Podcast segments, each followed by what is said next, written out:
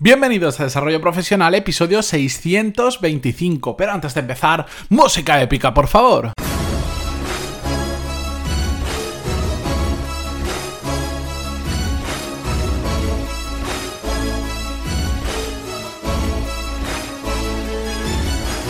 Muy buenos días a todos y bienvenidos un jueves más a Desarrollo Profesional, el podcast donde hablamos sobre todas las técnicas, habilidades, estrategias y trucos necesarios para mejorar cada día en nuestro trabajo. Hoy, como todos esos episodios que al final se terminan alargando mucho, eh, comienzo diciendo, hoy voy a ser breve, pero espero serlo y voy a intentar ceñirme a hacer un episodio breve.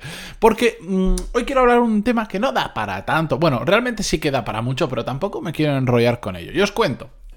En LinkedIn, eh, que sé que hay algunos que cada vez que hablo de LinkedIn me decís otro episodio de LinkedIn, pero es que es la red profesional por excelencia, no vamos a hablar de Instagram, Facebook, etcétera, porque estamos aquí hablando de desarrollo profesional. Bueno, la cuestión, no os voy a dar la turra con LinkedIn, sino que em, hay una función en LinkedIn que a más de uno os habrá aparecido, sobre todo si estáis trabajando en una empresa y tenéis otros compañeros de trabajo que indican que trabajan en la misma empresa en LinkedIn, os habrá aparecido por un sitio o por otro un mensaje como para agradecer a algún compañero. Y si no os ha aparecido, por ejemplo, a mí no me aparece porque eh, LinkedIn sabe perfectamente que trabajo eh, yo solo, entonces no tengo a, quien a ningún compañero a quien agradecerle. Pero a la gran mayoría os habrá parecido y si no, me imagino que en, el feed donde aparecen las publicaciones de otro de vuestros contactos, lo habréis visto que de vez en cuando o bastante a menudo aparece una publicación tipo de un contacto tuyo que le agradece públicamente a otra persona su trabajo, su, mm, su compromiso, su no sé qué, con una imagen chula que te prepara LinkedIn. Eso, la primera vez que lo vi dije, uy, vaya, ¿cómo se ha currado esta persona? El, agradecimiento a, un compañero que lo hace por LinkedIn, que le sube una imagen chula, no sé qué. Después ya cuando vi dos o tres y las 500 que he visto me di cuenta de que era algo que hacía automático, pregunté un poquito por ahí y me contaron cómo funcionaba más o menos me llama mucho la atención eso, no digo que esté mal para nada, ni, ni, ni, lo voy a criticar, pero sí que me lleva a una reflexión más interesante. Al final, en este mundo donde parece que tenemos que. todos tenemos que ganar exposición, o que por lo menos determinadas partes de nuestra vida tenemos que exponerlas públicamente, este tipo de cosas parece que gusta bastante. Y bueno, si al final es como en LinkedIn para agradecer a otra persona que trabaja bien, digo, pues fenomenal, ¿no? Poco, poco podemos decir en contra. Lo que yo sí que lo quiero llevar es que, mm, aunque eso está bien, ¿qué tal si en lugar de hacerlo de esa manera pública y que en parte me da la sensación que también sirve para eh, llenar un poco, no sé, un vacío nuestro, un poco nuestro ego, o un poco darnos publicidad a nosotros mismos dentro de LinkedIn, ¿qué tal si los agradecimientos por el trabajo bien hecho los hacemos a la cara?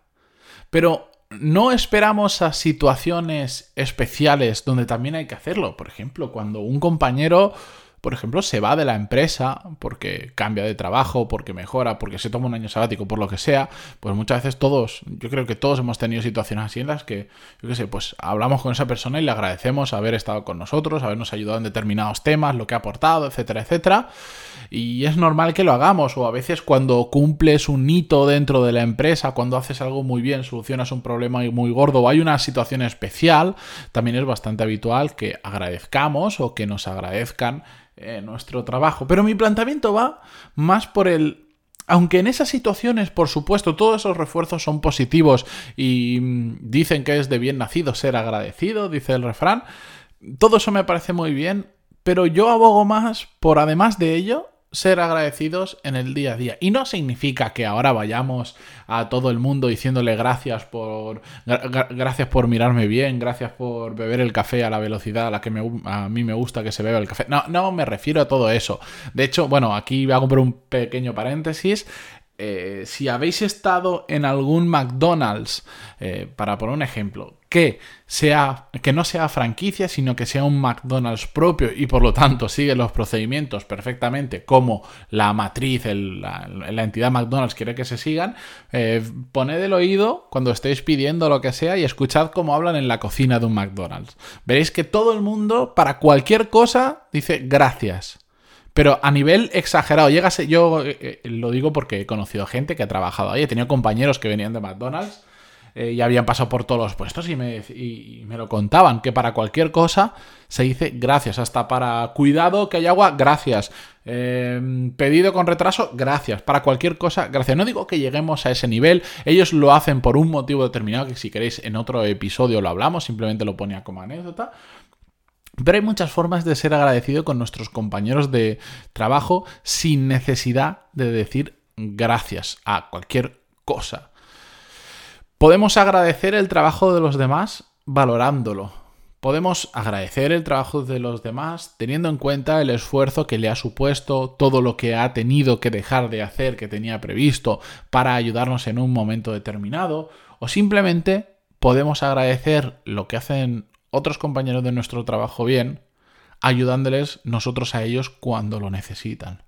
Esas son diferentes formas de dar las gracias a nuestros compañeros sin necesidad de esperar a que pase algo bueno. También podemos dar las gracias realmente apoyando a otro compañero en su trabajo. Cuando plantea cosas que igual pues no nos cuadran tanto, pero que por ahí tienen un sentido y no sabes cómo van a salir, que dices, ostras, situación, estamos en una reunión y un compañero plantea una idea que es un poco loca, que tiene fallos, que sabes evidentemente que tiene algunos fallos, pero que pero hay un resquicio ahí de una oportunidad de hacer algo y cuando te planteas que dices, ¿qué hago? ¿Le apoyo o no le apoyo? Porque como le apoye y después salga mal, yo, digamos, algo me va a salpicar o no. Apoyar a esa persona en ese momento que necesita ese apoyo, si hay un resquicio de que se pueda hacer bien, también es dar las gracias a un compañero. Ser amable con la gente que nos rodea en nuestro día a día, en nuestro trabajo, es darles también las gracias por lo que están haciendo. ¿A qué me refiero con todo esto? Que no esperemos a situaciones especiales.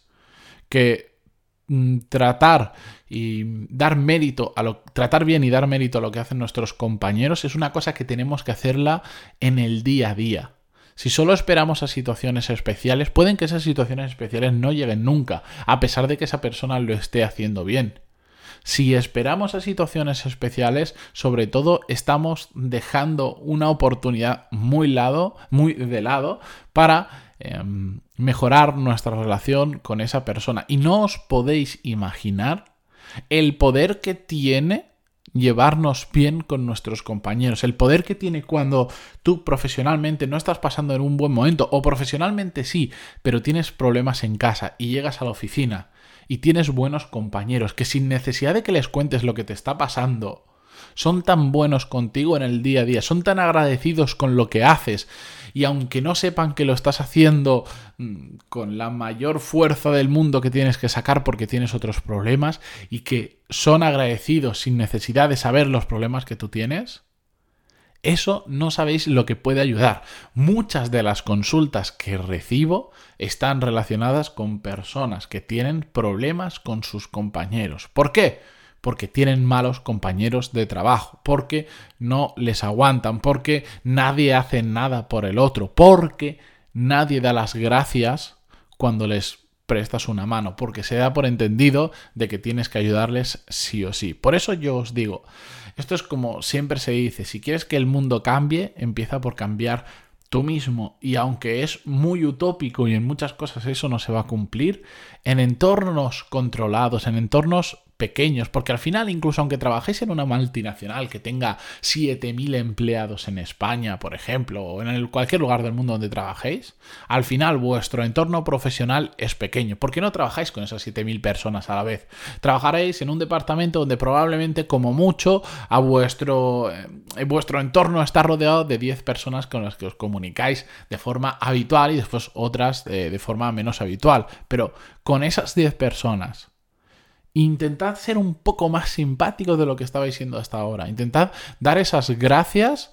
Intentad entender cada una de las situaciones que pasa para ese pequeño apretón que tú le has metido a un compañero para que te pase una cosa que para ti no es nada, pero que para él puede suponer un mundo porque ya estaba con otro mm, asunto importante o con otra tarea importante y lo ha dejado todo para dártelo, aunque sea una cosa de cinco minutos siempre es buen momento para agradecer, ese esfuerzo. Porque el problema es que a veces nosotros no lo vemos como un esfuerzo cuando para la otra persona sí que lo es. Y sobre todo, podéis hacerlo públicamente.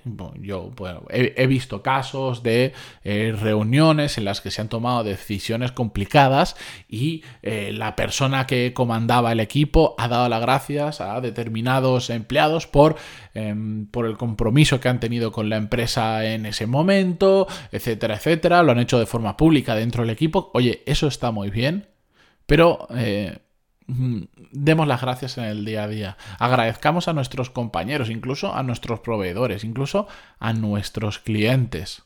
Cuando hacen un pequeño esfuerzo. Yo trato siempre de tener la cabeza pensando en no se te olvide darle las gracias a esta persona que ha hecho un esfuerzo. Yo hoy en día, eh, por, por el trabajo que tengo hoy, no tengo compañeros y por lo tanto esa parte mm, es una parte que me falta y de hecho que he hecho bastante de menos, pero un día hablaremos de ello. Pero sí trabajo con diferentes proveedores, que cuando hablo de proveedores no hablo de grandes empresas, hablo de freelance, hablo de autónomos, hablo de eh, trabajadores, gente que trabaja para sí mismo, que tiene un pequeñito equipo y siempre que hacemos cualquier cosa, yo tengo la mente en, en agradecerles. Incluso en muchas ocasiones hacen cosas que, no les he pedido o que no estaba previsto que hicieran y las hacen. Y creo que en parte lo hacen porque saben que de alguna forma van a, se lo voy a agradecer y en el tiempo y de la manera que yo pueda se lo voy a compensar.